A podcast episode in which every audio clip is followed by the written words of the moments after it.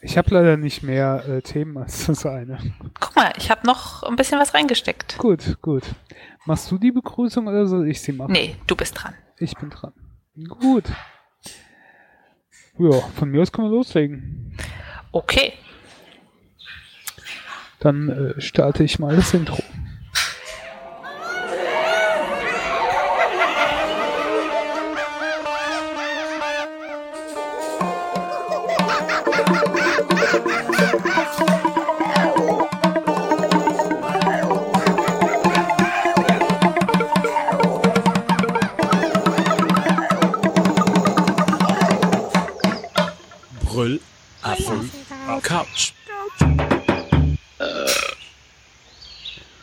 Bonjour et bienvenue zur 290. Folge der Brüllaffen Couch. Mein Name ist Spritti und mit mir an meiner Seite begrüßt euch Apfelkern. Hallo Apfelkern. Hallo, was auch immer Spritti gesagt hat. Hallo. Ja, äh, Spreewald-Apfelkern ist ein Ding der Vergangenheit. Wir hoffen, dass äh, das jetzt wieder besser funktioniert. Wie es nennt mich, nennt mich Internet-Apfelkern. Internet mit existierender Verbindung, Apfelkern. Internet mit Ping unter 1000 Apfelkern. Ping unter 100. Okay, wollen wir es mal nicht beschwören, sonst ist der Ping gleich wieder oben, ne? Ping, ping, ping. Ja, da äh, sind wir wieder für euch und könnten eigentlich auch gleich loslegen. Ich habe ja vor ein paar Folgen erzählt, dass ich lauter Gewinnspiele mitmache und das hat sich jetzt ausgezahlt. Ich habe nämlich das er beim ersten gewonnen. Heizdecke? Nein, ähm, länger, äh, Hörer, die schon länger zuhören, wissen ja, dass äh, Käse nicht gerade mein Ding ist. Deswegen habe ich passenderweise ein Käsekorb, äh, Käsepaket gewonnen. Ich habe, da war so Preisausschreiben dann von ähm, irgend so Marketing-Werbeverband äh, Swiss Cheese, wo Appenzeller und so weiter mit drin hängt. Und da habe ich mir gedacht, ach, da machst du einfach auch mal mit. Wenn ich da gewinne, freuen sich meine Eltern und der Rest der Familie darüber. Und natürlich gewinne ich ausgerechnet da. Also noch kein Fahrrad, noch kein E-Bike oder so gewonnen, aber ein Käsekorb. Also es, es kam erst so ein Schreiben, ähm, herzlichen Glückwunsch, Sie haben gewonnen. Äh, wir schicken Ihnen demnächst Ihren Preis zu. Und dann kam der Preis. Und es war ein sehr großes Paket äh, mit einem äh, Korb, äh, ein Picknickkorb, ähm, wo du so aufklappen kannst, wo dann Gläser drin hängen und Besteck war drin und Teller waren drin und der Korb selbst ist mit, mit Kühltasche innen drin quasi, die, die innen drin ist. Also schon ein richtig cooles Teil. Und er sieht auch ziemlich schick aus. Und dann war noch eine Kühltasche drin mit Kühlakkus und äh, so zwei Stücken äh, Käse von Appenziller, glaube ich. Der eine würzig, der andere mild. Keine Ahnung, hat mich ja nicht so interessiert. Äh, kam aber sehr gut, weil gerade noch Verwandtschaft aus München zu Besuch war und dann gab's dann halt äh, Käse zum Abendessen. Für den Rest der Familie, für mich gab's äh, nichts. Das Ja. ist die moderne Form einzukaufen. Ist zwar immer ein bisschen unspezifisch, was es dann letztendlich gibt und äh, wann es ankommt, aber ist günstig, ne? Ja, früher sind sie dann auf die Jagd gegangen, da gab's dann das, was, was es auf der Jagd gab oder beim Fischen oder sonst irgendwie. Und jetzt gibt's halt das, was der Jörn beim äh, Gewinnspiel gewinnt. Deshalb heißt es auch Jäger oder Zocker. Ja. So gab's dann halt Käse, das ist ja dann zumindest äh, vegetarisch, nicht vegan, aber ve vegetarisch, ne?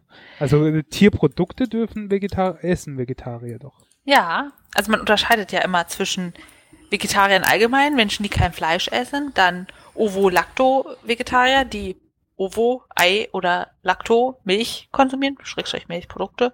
Und dann gibt es auch noch Ovo-Lacto-Pesco-Vegetarier, die dann auch Fisch essen.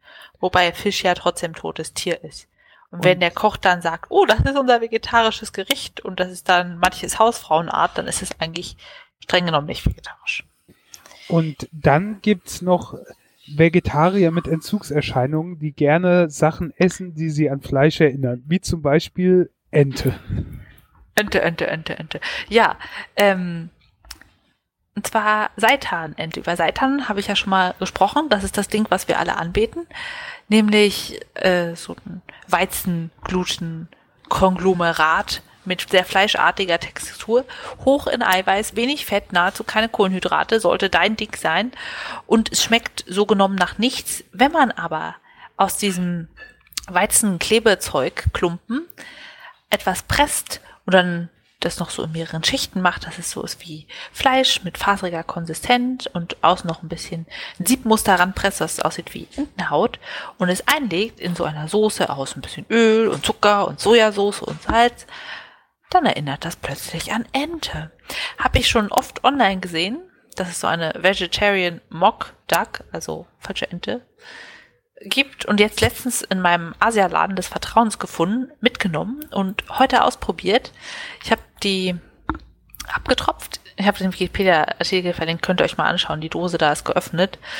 Sind, sieht aus wie gekochte Ente, die in so einer Brühe schwimmt. Die Brühe habe ich verworfen. Man weiß nie, was das ist für ein Zeug. äh, und das dann einfach gebraten, so in Öl in der Pfanne und mit ein bisschen fünf Gewürzepulver und Sojasauce gewürzt und es hat richtig gut geschmeckt. Also es wurde richtig knusprig außen. Natürlich lässt sich diese Haut nicht ablösen wie Entenhaut, weil es ist ja auch nur ein, ja, geformter Seitanklumpen. Aber die Textur war relativ zart und auch so faserig geschichtet gelagert. Die werden es irgendwie ausgerollt und gefaltet haben, wie so ein Blätterteig dafür wahrscheinlich. Und es hat an sich keinen wirklichen Eigengeschmack gehabt, eher so wie Seitan, aber durch diese Gewürzmischung außen war es richtig gut. Also ich würde sagen neun, neun von zehn Bananen und den Abzug gibt's auch nur, weil es irgendwas komisches aus dem Asialaden ist, wo man nie weiß, welcher kleine Chinese das im Abfallfluss geknetet hat und es eigentlich am liebsten selber machen würde, aber so weit sind wir noch nicht. Geschmacklich ist das richtig gut gewesen. Und auch äh, ernährungstechnisch Richtig okay. Ja, gibt's auch bei Amazon vier Dosen mit irgendwie knapp 300 Gramm jeweils für 10 Euro kann man auch bestellen. Würde ich total empfehlen und das könnte auch einfach Fleisch Fleischessern gut schmecken. Mhm. Ja, bin, bin ich sehr begeistert. Ich habe auch gesehen, die Marke macht falsches Hühnchen ebenso. Wird aber einfach nur eine andere Form sein und eine andere Pressung quasi. Ist ja egal. Es ist auch einfach schön, dass man sowas hat, wo man das Essen drum zentrieren hat, zentrieren kann und wo man ein bisschen drauf rumbeißen kann. Oh, das klingt jetzt so, als würde man Elend haben, wenn man nicht echte Ente in die Pfanne haut. Übrigens bin ich eigentlich gar kein Vegetarier, aber es ist halt nicht so gut für die Umwelt und für uns, wenn wir so viel Fleisch essen und deshalb, ja, koche ich, wenn ich selber koche, sowieso immer vegetarisch. Das Problem ist halt nur, wenn man außerhalb des Hauses irgendwie was angeboten bekommt. Da ist es immer blöd, Nein sagen zu müssen oder immer nachfragen zu müssen, ob da jetzt Gelatine in der Torte ist und so. Ja. Würdest du sowas testen, Spritti? Äh, ist halt schon so ein bisschen suspekt, wenn das drumherum oder die Gewürze oder, oder die, das Zeug, was da dran ist, den Geschmack dann so richtig ausmacht und der Eigengeschmack nicht so na, stell dir vor, der Eigengeschmack wäre eklig. Ja, aber weißt du, beim guten Stück Fleisch oder so, dann musst du nicht unbedingt, also natürlich kannst du was dran machen, aber du musst nicht unbedingt und es kann trotzdem gut schmecken. Aber ähm, äh, äh, äh, ja. Wenn ich mich jetzt vegetarisch ernähren würde, würde das ja meine aktuelle Ernährung, ähm, wo ich auf eiweißreiche Sachen äh, achten muss, noch verkomplizieren. Ähm, von daher, ich weiß nicht, das reizt mich nicht. Ich habe mal früher, ich habe hab das ja alles mal ausprobiert, auch im Podcast hier drüber erzählt und für eine Weile mhm. vegetarischen, veganen mich und so weiter. Boah, ist ja schon ganz schön lange her. Ja, und aber dieses Fake-Fleisch, äh, gab es dann so Fake-Hackfleisch äh, und sonst sowas. Es war alles nicht so das wahre Ding. Hm. Also es hängt ganz viel an der Würzung. Ich glaube, deshalb ist auch Fleisch so ein beliebtes Lebensmittel, weil Leute, die nicht besonders gut kochen können oder nicht viel Erfahrung haben, müssen da nicht viel können. Weißt du, du machst die Pfanne heiß, du schmeißt es rein, dein fertig mariniertes Nackensteak, brätst es, fertig. Ja. Währenddessen du bei irgendwie Gemüse dir schon Mühe geben musst, es irgendwie nicht zu zerkochen, das schön zu würzen, das irgendwie zu kombinieren das erfordert ein bisschen mehr. Ja, und machst einfach vielleicht nur Salz oder Pfeffer dran, da gehört ja nicht viel dazu. Oder zur Not hast du dann irgendeine Soße oder Barbecue-Soße oder sonst irgendwas, wo du da halt dann noch einen zusätzlichen Geschmack bekommst. Aber du musst nicht wirklich viel Fleisch, ja, Fleisch ist einfach, das ist genau wie wenn du halt Bolognese-Soße, Hackfleischsoße oder irgendwie sowas machst. Ne? Kannst du halt, natürlich kannst du dir da Mühe geben und einige Sachen machen mit dem Fleisch und es dann ver, ver dicken und abgießen und bla bla bla. Du kannst aber auch einfach das Hackfleisch in die Pfanne machen, kurz drauf machst du dir ein Glas Tomatensoße drauf und dann hast du Tomatensoße mit Hackfleisch und machst dir Nudeln dazu und fertig ist es. Und der Geschmack kommt dann halt durch die Soße, weil die dann gewürzt ist, wenn du so eine fertige nimmst. Ist zwar, natürlich kannst du das besser machen, aber das ist dann halt so die einfache, schnelle Variante. Entweder du dickst das Hack an oder das Hack dickt dich an.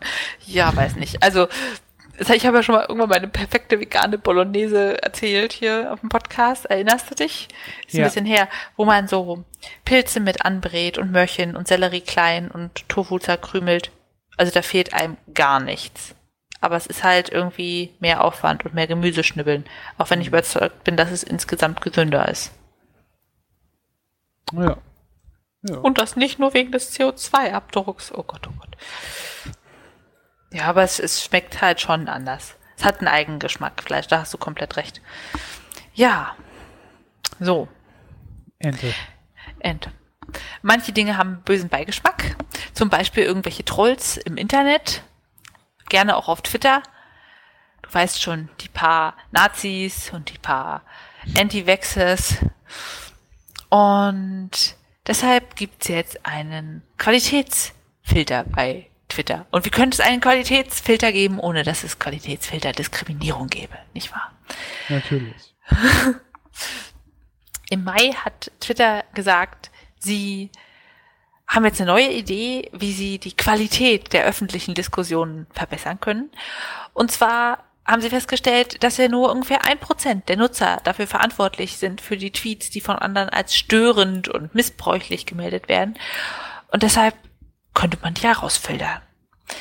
Und dieser Algorithmus gibt diesen Filter an Leute, wenn der Account oft gemeldet wird, oft nach einer Interaktion geblockt oder stumm geschalten wird, äh, diese Accounts immer User anschreiben, denen sie aber eigentlich gar nicht folgen oder sowas, was halt schon verdächtig wird, ne? Wenn eine Person mehrere Accounts hat. Ja. Und dann werden diese Leute mit so einem roten Punkt im Profil oder mit so mit dem, mit einem X versehen und du kannst dieses X anklicken und dann sind die direkt äh, geblockt. Also das wird als Direktmöglichkeit gegeben. Ich habe noch einen Artikel verlinkt, da kann man das dann einmal sehen. Ja, und die Nutzer wissen aber gar nicht, dass sie diesen Filter gesetzt bekommen haben.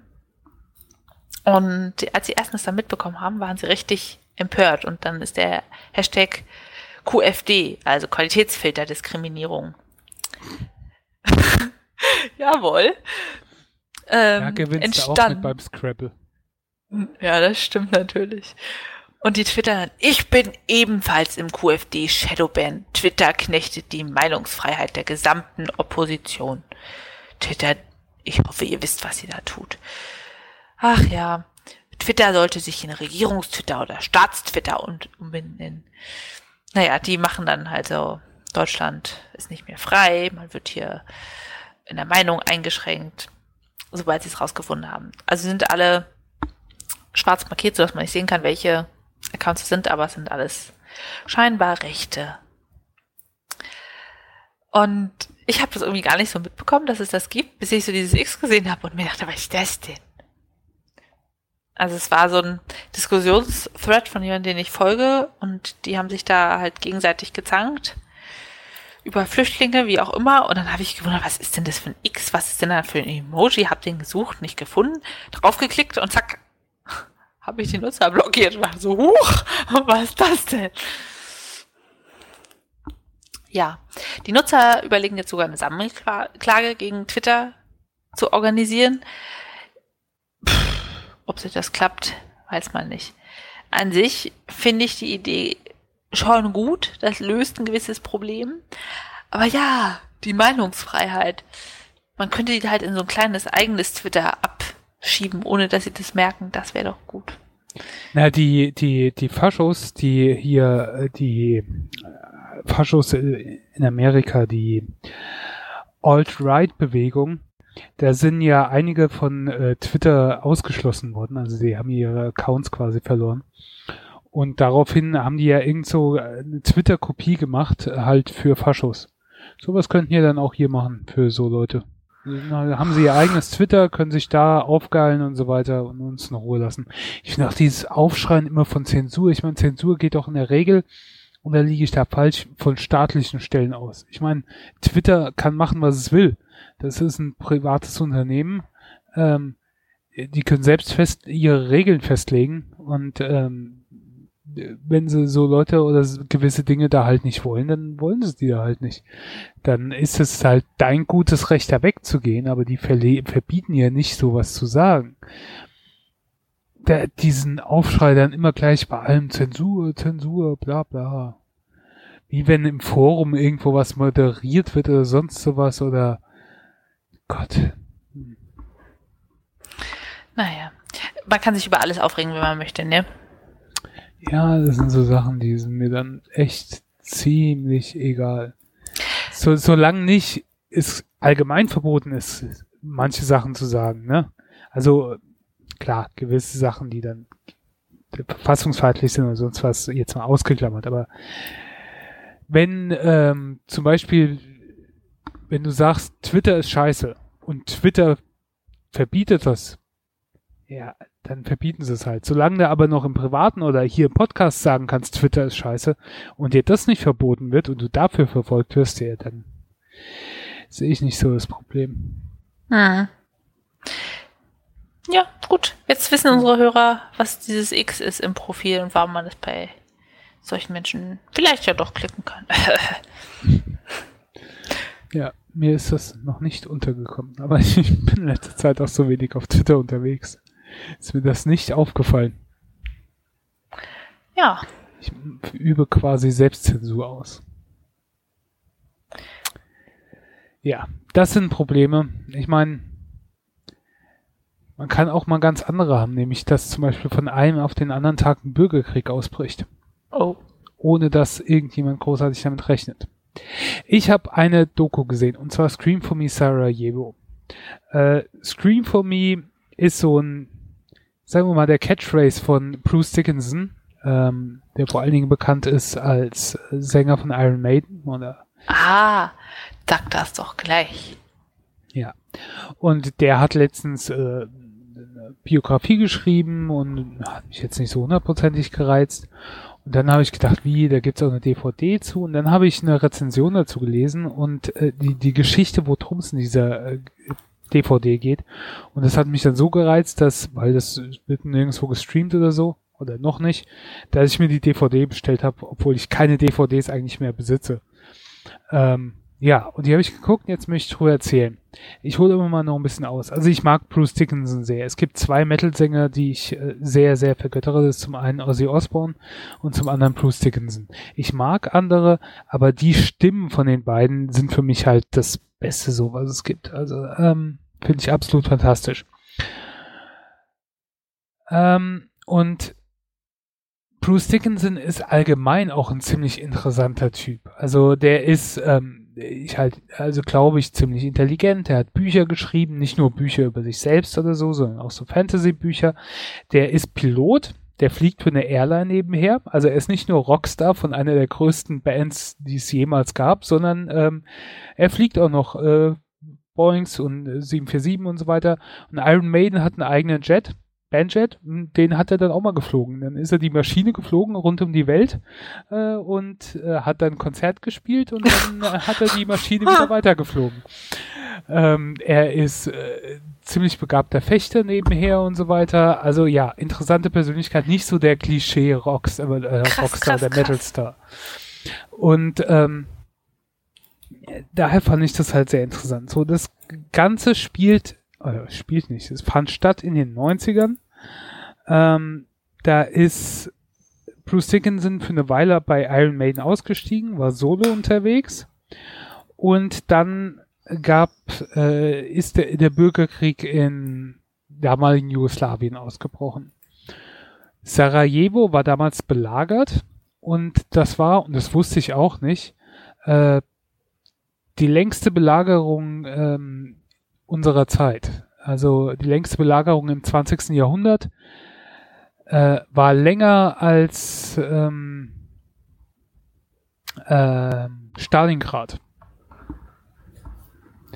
Ähm, ich äh, komme gerade nicht auf die äh, Zeiten, aber ähm, ach ja, genau. Also es hat dreimal länger gedauert als die Schlacht von Stalingrad und mehr als ein Jahr länger als die Belagerung von Stalingrad.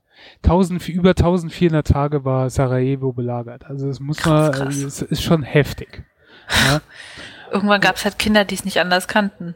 Ja, und ähm, ich, äh, also 1992 hat es begonnen, 1996 war es äh, zu Ende, dann durchs Eingreifen von westlichen Staaten.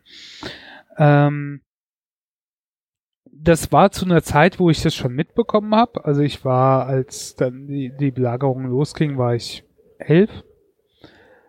Aber das da, da, es war halt so eine Zeit, du bekommst mit, da ist irgendwas. Aber wirklich verstehen tust es natürlich nicht. Interessieren tut sich das auch nicht mit elf Jahren.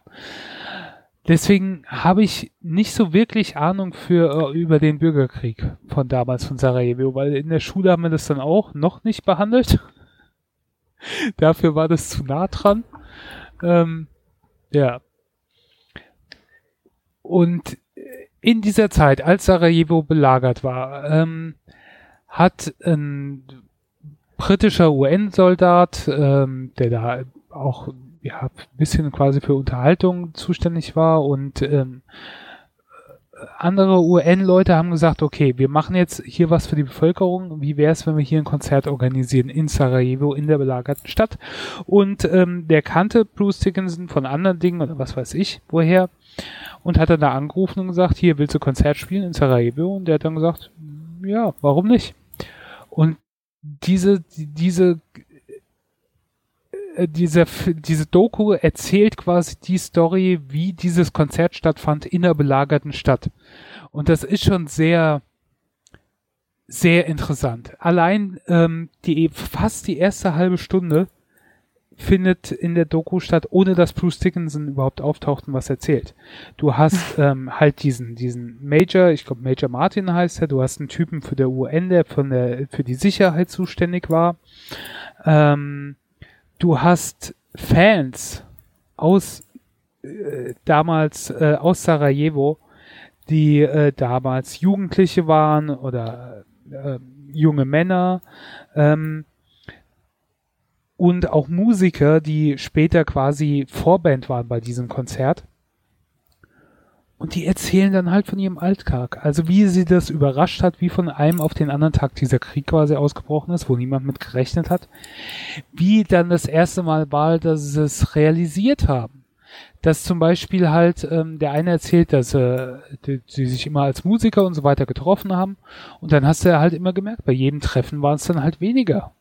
Und ähm, du wusstest, die wurden von irgendeinem Scharfschützen erwischt Das ist echt krass. und können nicht mehr kommen. Und ein anderer erzählt dann halt, wie er das erste Mal realisierte, also wirklich wahrgenommen hat, dass dieser Krieg ist. Er hat einen jüngeren Bruder gehabt, der ähm, neun Jahre jünger war oder so. Und immer wenn dann ein Angriff war oder äh, Gra- Granaten geflogen sind, ähm, danach sind, ist der halt rausgerannt und äh, wie das viele Kinder wohl gemacht haben, das muss man sich halt auch mal vorstellen, und haben dann mit den Granatsplittern quasi gespielt. Was? Ja, und ähm, ein Freund von ihm äh, war dann halt auf einmal noch eine scharfe Granate, die dem zwischen die Beine fiel, explodierte. Der Junge hat überraschend überlebt und ähm, sein Bruder wurde so schwer davon getroffen, ähm, dass er sich noch versucht hat, die haben dann im vierten Stock in einem Haus gelebt, hochzuschleppen, ist noch bis in den zweiten Stock äh, ähm, gekommen und dann halt in den Armen der Mutter gestorben. Und das war dann halt für ihn der Moment so ungefähr, wo er dann halt realisiert hat, ne, dass es nicht nur der Krieg, wo andere da auf der Straße äh, sterben und du bekommst das mit, sondern ja, das äh, findet halt wirklich statt.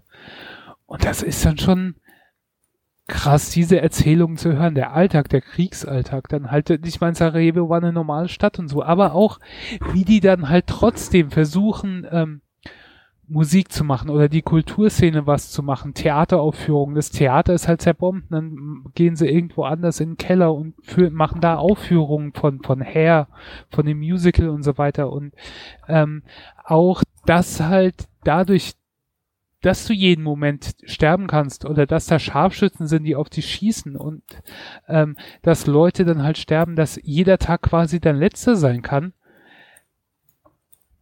und das klingt für uns als Außenstehende jetzt vielleicht absurd, aber da gibt es halt Leute, die dann sagen, das war die beste Zeit ihres Lebens. Halt dadurch, weil du das Leben in vollen Zügen halt genossen hast, weil wirklich jeder Tag der letzte sein konnte. Und das ist, finde ich, sehr bewegend und interessant, ähm, das ja zu hören. Also einerseits diesen Schrecken, andererseits aber halt auch, wie du damit umgehst oder wie du da ausweichst und wie du da halt, ja, lebst.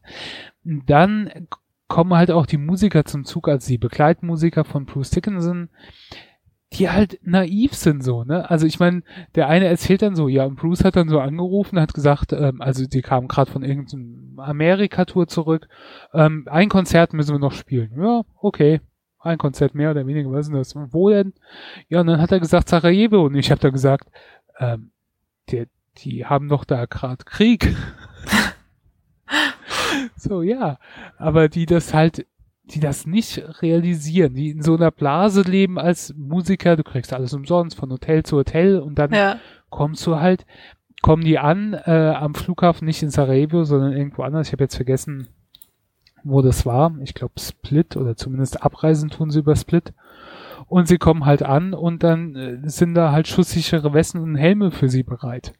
Ja, das ist dann schon, ja, und das Interessante ist halt auch, ähm, die sollten eigentlich mit Hubschraubern dann quasi eingeflogen werden, aber irgendjemand, wer auch immer, hat die Hubschrauber quasi gestrichen, weil das zu gefährlich ist.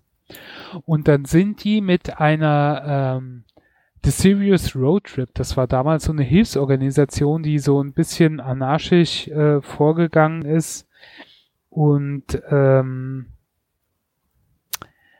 äh, äh, mit bunt bemalten LKWs so, so, keine Ahnung, so eine Rock'n'Roll-Hilfsorganisation. So in der Art. Ähm, sind sie bei denen dann auf die LKWs und mit den LKWs dann da halt hingefahren. Durch die Gegend. Und da kommst du dann halt so ein bisschen auch in der Realität an, dass sie dann Pinkelpause machen müssen und dann sagt der Fahrer halt, ähm, geht nicht an den Straßenrand, pinkelt mitten auf der Straße, weil am Straßenrand könnten Minen sein oder irgendjemand im Gebüsch lauern. Und auch dann, äh, dass die Anhalter da halt nicht mit dem Daumen nach oben stehen, sondern die stehen da mit einer ähm, Kalaschnikow. Also äh, äh, Bruce Dickinson erzählt dann halt so eine Story, da stand dann einer mitten auf der Straße mit einer Kalaschnikow, der wollte aber einfach nur mitgenommen werden. aber ja, und ähm, die fahren dann mit den LKWs äh, nach Sarajevo rein. Es gab nur eine Straße, wo der Zufahrt dann quasi war. Äh, durch die Frontlinie durch, sind dann in Sarajevo, wo es dann halt auch heißt. Und da kann ich ja den Einspieler mal kurz ähm, haben, habe ich ganz vergessen, vom, vom Trailer, wo auch da ein Zitat drin vorkommt.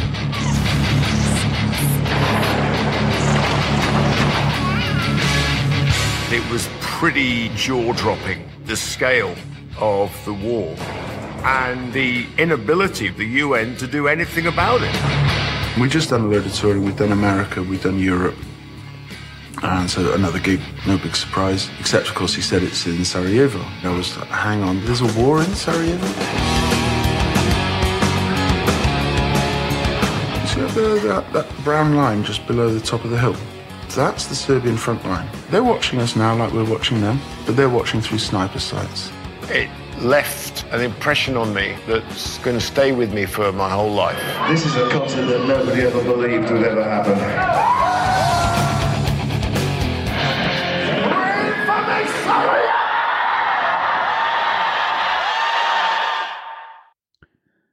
Ja, ähm, ich, ich könnte jetzt noch lange darüber weitererzählen, aber das wird ja auch viel davon äh, von der Doku wegnehmen. Also im Prinzip erzählt die Doku die Geschichte, wie diese, wie die Lage damals war, wie der Krieg quasi ausgebrochen ist, aus der Sicht von diesen Metal-Fans und ähm, wie dann äh, die Idee für das Konzert geboren wurde, wie der gefragt wurde, wie sie dahin angereist sind, wie die Lage war und ähm, wie die Belagerung war und wie die Leute dann halt zu dem Konzert gekommen sind. Das gi- ging dann halt auch durch Mundpropaganda. Du konntest ja jetzt auch nicht große Werbung machen, weil du dann die falschen Leute vielleicht anlockst oder vielleicht ähm, äh, ne, die äh, die Belagerer einfach mal eine Granate da auf den Veranstaltungsort schießen. Und wie verkauft man dann Tickets? Mein, Gab Niemand davon das war kann? umsonst. Wenn du davon Ah, ja. gewusst hast, bist hingekommen, bist du reingekommen. Die haben die Türen aufgemacht und bist reingekommen. Und dann hast halt auch den einen Typ, wo ich vorhin erzählt habe, der, wo der Bruder quasi gestorben ist, hm. äh, nicht quasi, sondern der Bruder gestorben ist, ähm, die, die wurden ja auch eingezogen, die ganzen ähm, Männer in dem Alter dann. Und ähm, er hat dann halt auch gesagt, ich habe Wache geschoben und ähm, dann habe ich von dem Konzert gehört und dann habe ich halt auch zu meinem Vorgesetzten gesagt, ich halte meine Wache den ganzen Morgen bis so und so viel Uhr, dann ist das Konzert, dann bin ich weg. Und die haben gesagt, nee, das geht nicht, du hier musst deinen Dienst schieben. Nein. Ähm, äh, Bruce Dickinson kommt nach äh, äh, Sarajevo, ich muss auf das Konzert gehen, so ungefähr. Ähm, ja, die waren dann äh, diese Absurdität mit dem Krieg dann halt dieses Konzert, aber was das auch den Leuten gibt und die Begeisterung von den Leuten und wie wichtig Musik sein kann. Ja. Ähm, und gerade dann halt auch Metal und das kommt auch so ein bisschen rüber. Ähm, der der ganze Film ist halt auch unterlegt mit Musik von Bruce Dickinson Solo und von Iron Maiden und äh, du siehst, die haben dann halt auch Kriegsszenen, Aufnahmen von damals äh, halt geschnitten zu der Metal-Musik und das passt halt und ist auch erschreckend, wie das passt und ähm, ich finde die Doku unheimlich gut gemacht, unheimlich interessant. Ähm, ja, äh, was kann ich noch sagen? Natürlich sind äh, die äh, sind es teilweise auch Archivaufnahmen, die dann äh, natürlich qualitativ nicht so gut ist. Wir wir reden hier von äh, 94 oder so war das. Ne? Also ich meine, da war noch nichts mit HD. da muss man halt mit klarkommen. Ähm, Das ist HP, Highly Pixeling Ja. oder so. das, das Konzert selbst ist halt natürlich der Grund, worum es da geht, aber das ist jetzt keine Konzertdoku. Du siehst ein paar Amateuraufnahmen von dem Konzert, aber das ist keine Konzertdoku, dass du großartig das Konzert siehst. Ähm, es geht um die Geschichte drumherum, um die Ab Anreise, Abreise, um die Hintergrundgeschichte. Ich fand es tierisch interessant gemacht, selbst wenn man kein Metal-Fan ist. Ähm, lohnt, äh, finde ich das absolut lohnenswert, weil äh, halt allein Musik allgemein, die Macht, die Musik hat, was das auslösen kann und allein halt die Beschreibung zu hören, wie dieses Konzert dann da war, wie die da angereist sind, um hinzukommen, also die Fans jetzt und was die auf sich genommen haben und halt auch dieses scheißegal, wir haben dieses Konzert jetzt in der Stadt, wenn ich morgen sterbe, dann ist das halt so, aber ich habe dieses Konzert erlebt. Und ähm, es ist halt auch manchmal so unf äh, unfreiwillig komisch, so ein bisschen wie äh, der eine Musiker erzählt dann, ja, und dann so ein anderer von den Vorbands, die halt aus Jugoslawien kamen, der kam da hin und hat dann so gefragt, habt ihr irgendwelche Drogen dabei? Äh, Koks oder Hasch oder sonst sowas? Und dann habe ich gesagt, nee, nee, das ist ja nicht gut, da kannst du von sterben. Und er hat mich dann ausgelacht. so ungefähr, ja und, dann sterbe ich halt davon. Äh, Im Zweifelsfall sterbe ich halt morgen durch eine Kugel. Und das ist, also ich kann mir das, und zum Glück kann ich mir das nicht vorstellen. Zum Glück werden wir das in unserem ganzen Leben nicht vorstellen können. Ja, hoffentlich. Aber, Was ich äh, so, ja, sag weiter.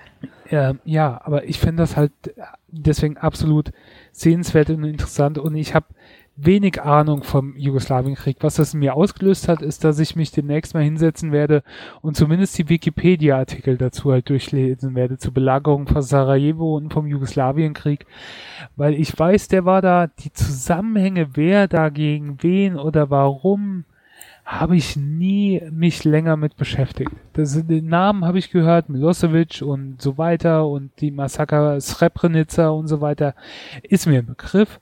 Die Hintergründe dazu kenne ich einfach nicht. Du fleißiges Bienchen. Mich beeindruckt vor allem diese Vorstellung, wenn jemand bei dir mittrampen will, dann hält er die Kalaschnikow raus und den Daumen. Ja. Was ich machen würde, ist so schnell weiterfahren oder umdrehen, wie es geht und den aber auf keinen Fall in mein Auto lassen. Ich bin doch nicht bekloppt. Ja. Also, das ist halt alles schon bewegend und interessant und hat mir auf jeden Fall ausgelöst, dass ich mich ein bisschen noch mit diesem, der Jugoslawien-Geschichte quasi äh, beschäftige, weil ich meine, ja, das war ein Riesenkrieg, der nicht weit von uns entfernt war in meiner Leb Lebenszeit. Wahrscheinlich der nächste Krieg von der Entfernung jetzt geografisch her, ich weiß nicht, was näher ist, das oder äh, Ukraine, aber ähm, ja, das ist schon keine Ahnung. Also ich finde die Doku sehenswert. Ähm, die DVD hat, äh, ich glaube nicht mal 10 Euro kostet oder gerade 10 Euro. Äh, die ist ähm, zum Teil auf was reden die denn? Gott, Bosnisch, Jugoslawisch, wie auch immer. Also im Originalton. Ähm, Gott, ich bin gerade so ähm, ahnungslos. Ähm, Es ist aber auch so, weißt du, das war einmal die Sowjetunion, ein großer Mischpott Ja. und dann denkst du, die sprechen schon alle Russisch. Wie, die haben eigene Sprachen, Ukrainisch, Kroatisch, die haben eigene, oh, ähm, ja. Ja. Ja, also wie gesagt, was auch immer die da sprechen, die sprechen das im Originalton. Manche sprechen Englisch. Der Soldat, diese beiden Soldaten, die dabei sind, natürlich auf jeden Fall auf Englisch und die Musiker auch. Ähm, der Rest ist halt untertitelt. Also es ist nicht auf Deutsch, aber es ist deutsch untertitelt ähm, und Englisch und Spanisch und Französisch und Portugiesisch. Die Spielzeit ist ungefähr 95 Minuten. Es gibt sonst nichts auf der DVD. Das ist alles. Es gibt nur den Film auf der DVD. Das ist äh, gut. Was willst du als Bonus haben? Klar. Aber ähm, es gibt halt sonst nichts drauf. Also das ist sehr, alles sehr nüchtern. Hat sich für mich gelohnt, aber zumindest, ähm, dass ich es angeguckt habe. Ich werde die DVD wahrscheinlich dann wieder weiterverkaufen oder sonst irgendwas früher oder später damit machen. Aber ich wollte den Film unbedingt sehen und äh, die Beschreibung davon hat mich dann halt doch so interessiert. Ähm, es gibt einen Soundtrack dazu äh, auf der auf CD und äh, Vinyl und wahrscheinlich auch Streaming oder sonst sowas. Aber das ist einfach nur Musik zusammengestellt von Bruce Dickinson, also von, von ihm äh, gesungene Songs, so quasi eine Art Best-of. Keinen Soundtrack, wo das Konzert aufgenommen wurde, wer das irgendwie meint. Ähm, aber klar, äh, das hatte da auch nicht so die Priorität damals wahrscheinlich. So. Und So, jetzt nochmal lange deine. Unklarheiten. Die bosnische Sprache ist eine Standardvarietät aus dem südslawischen Zweig der slawischen Sprachen und basiert wie Kroatisch und Serbisch auf dem stokawischen Dialekt. Und jetzt kommt der Trick. Es wird von 1,87 Millionen Menschen in Bosnien und Herzegowina gesprochen, wo es eine der drei Amtssprachen ist. Okay. Aber ähm, Ich, äh, die ist der lustigerweise, kroatischen und serbischen Sprache so ähnlich, dass äh, politisch umstritten ist, ob Bosnisch überhaupt eine eigenständige Sprache ist oder eine nationale Varietät des Serbo-Kroatischen. Weil Serbisch und Kroatisch sprechende Personen sich mühelos miteinander unterhalten können. Ein großer Unterschied ist, dass es im lateinischen Alphabet mit Erweiterungsbuchstaben geschrieben wird und nur sehr, sehr selten in kyrillischer Form. Gut.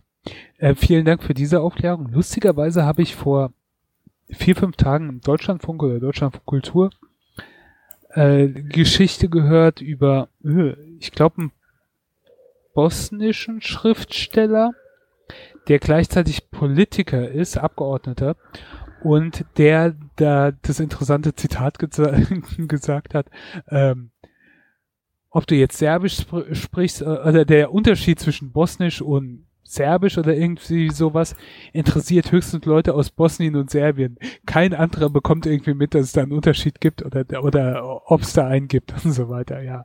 Und das trifft da auch so ein bisschen zu, wie du gesagt hast, ne?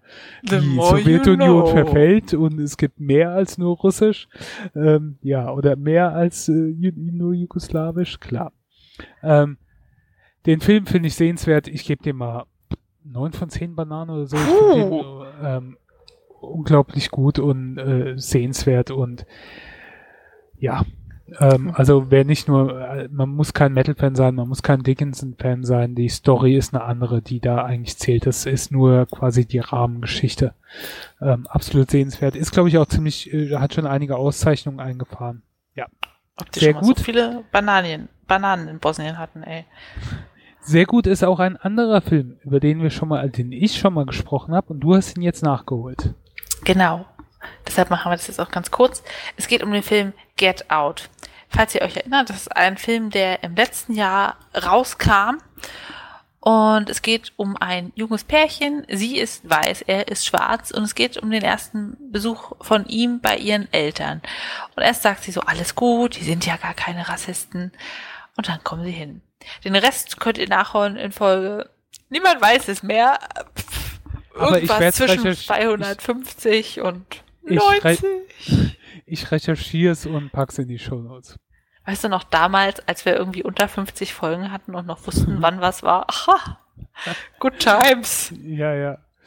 Ähm, Ähm, ja, es ist klassifiziert als Horror Mystery Thriller und das trifft es ganz gut. Ich fand es sehr, sehr spannend gemacht, diese wackelige Kameraführung, die aber nicht nervig wird, diese seltsame Familie, diese kleinen Details, die sich dann langsam zusammenfügen zu einem Gesamtbild. Huh, ich habe das an einem Abend geguckt und wenn es mir gruselig ist, dann ist es wichtig, dass die Füße auf dem Sofa ist, dass die Füße bedeckt sind, also nicht, dass das Monster unterm Sofa irgendwie reinbeißen kann, ist, ist ja klassisch, ne? Und wollte erstmal nicht alleine sein oder so. Also es war wirklich richtig, richtig gut gemacht, auch in dem Sinne, dass es einen mental beschäftigt über diese soziale Spannung und was das eigentlich für ein Missverhältnis ist und wie unnötig das ist aufgrund der Hautfarbe. Ja, ich will gar nicht so viel verraten. Unglaublich guter Film, der mit Bananen zu bewerfen ist und zwar mit 10 von 10. Ich weiß jetzt nicht, was man daran ändern sollte. Und wenn du dann überlegst, dass so der erste richtig äh, eigene Film war von, äh, ähm, oh, war das jetzt Key oder Peel? Auf jeden Fall dem Regisseur, das ist schon sehr, ja, krass. Und ähm, kurzer Spoiler. Also, äh, wer den Film noch nicht gesehen hat, hört jetzt mal kurz für zwei Minuten weg. Aber es gab ein anderes Ende ursprünglich. Und das war ein richtiger Downer. Du war am Ende ähm, kommt ja dann quasi die, die Polizei, oder er meint, es Mhm. käme die Polizei, die äh, dann aber sein Kumpel ist, der bei der ähm, Flugsicherheit da ist quasi, ne? Und ähm, nimmt ihn mit. Im ursprünglichen Ende war es die echte Polizei, die ihn dann erschießt, weil Oh. sie meinen, dass er die ähm, seine Freundin quasi da Ja. äh, äh, irgendwas mit der anstellt. Ähm, und das fand er dann aber, dass es zu sehr das Ganze runterzieht. Und hat deswegen dieses Ende, also das Ende noch umgeschrieben, wo ich sehr dankbar für bin, weil das wäre ein richtiger Downer gewesen als Ende. Das hat er auch überrascht. Ich dachte halt echt, das ist die Polizei. Sie ruft noch Help, Help, I'm a white lady, I'm so helpless. Und Ja. er wird erschossen. Genauso habe ich mir das auch vorgestellt. Deshalb war es ein super Twist. Ja. Dass es gekommen ist, wie es im Film dann auch kam. Ja, Spannend zu hören. Ja, es geht weiter mit weniger Bildern und mehr Text auf der Leseaffen-Couch. Ich habe ein Buch gelesen. Wupp, wupp. Und zwar Helix von Mark Ellsberg. Wenn ihr euch erinnert, haben wir auch über den Autor schon mal gesprochen, und zwar mit dem Buch Blackout, wo Ah, es ja. darum ging, dass die Technik plötzlich versagt und die Abhängigkeit von genau. Strom. Der Name kam mir irgendwie bekannt vor. Hast du Blackout dir mal angeschaut? Nee. Nee. Ich brauche auch immer länger mit den Filmen, kein Vorwurf. Ja, Helix geht, wie der Name ja schon verrät, so ein bisschen um Erbgut, die helixförmige Doppelhelix-DNA. Und es geht um Designerkinder, um Optimierung des Genoms und was alles möglich ist. Ja, Mark Ellsberg schreibt wie immer sehr spannend und beginnt auch die Geschichte wieder in mehreren Strängen. Ein Außenminister stirbt auf rätselhafte Weise bei einem Staatsbesuch in München. Dann bei der Obduktion stellt man fest, auf seinem Herz entwickelt sich ein Totenkopf. Ist das normal? Wie kann das sein? Was ist das für eine Technik? Es wird äh, in Brasilien, Tansania und Indien entdeckt, dass Nutzpflanzen und Tiere genetisch so optimiert sind, dass Schädlinge und Temperaturbedingungen ihnen nichts mehr ausmachen. Die Ärmsten der Armen profitieren. Was ist da los? Ein Paar Ende 30 wendet sich an eine Fertilitätsklinik und hofft in einem letzten Versuch, dass das mit der künstlichen Befruchtung doch was läuft. Und äh, nebenbei verschwindet eine junge, hochbegabte Frau, die am MIT in den USA studiert und es wird fieberhaft nach ihr gesucht. Wieder ist die Frage, Gott, wie hängen diese ganzen Sachen miteinander zusammen? Und auf wundersame Weise ergibt sich das dann. Ja, es, ich will gar nicht so viel verraten. Es geht im Grundsatz darum, inwieweit darf man den Menschen optimieren und was macht man dann mit diesen verbesserten Menschen im Verhältnis zu allen anderen in einer Gesellschaft, die ja doch mit Problemen wie Neid und Ungleichheit eh schon zu kämpfen hat es ist sehr, sehr, sehr spannend geschrieben. Die Sache liest sich dadurch auch relativ schnell. Ich mag, dass diese Stränge alle zusammenkommen. Teilweise ist es halt überzogen, so dass man sagt, wissenschaftlich. Mh. Hm. Was ich gut finde, er find, nimmt halt auch schon diese Details auf, wie CRISPR, falls ihr das was sagt, CRISPR-Cas9, die Genomschere, wo man ganz gezielt Sequenzen entfernen und ersetzen kann und dadurch zum Beispiel Nutzpflanzen optimieren kann oder Menschen. Und das ist ja jetzt eine relativ neue Entdeckung, von der man sich viel verspricht und darüber arbeitet er auch die ganze Geschichte auf und man lernt ein bisschen was. Es ist jetzt nicht als lehrwissenschaftlich zu bezeichnen. Es, ist ein sehr, sehr guter Unterhaltungsroman. Das Ende kommt relativ plötzlich. Also es baut sich die Spannung lange auf. Am Ende klären sich endlich die ganzen Ungereimtheiten und dann ist es mit einem Zack vorbei. Das fand ich ein bisschen krass. Und auch danach gibt es noch so einen kleinen Twist, wo ich mir denke, ja, und wie geht's denn jetzt weiter? Aber es ist definitiv das Ende. Trotzdem finde ich, lohnt es sich, das Buch zu lesen für alle, die gern so spannende Thriller haben, die ein bisschen so einen Science-Fiction, schrägstrich naturwissenschaftlichen Einschlag mögen und damit zurechtkommen, dass viele verschiedene Stränge während der ganzen Sache geführt werden, also fünf oder so. Aber es gibt ja Leute, die finden das unglaublich anstrengend.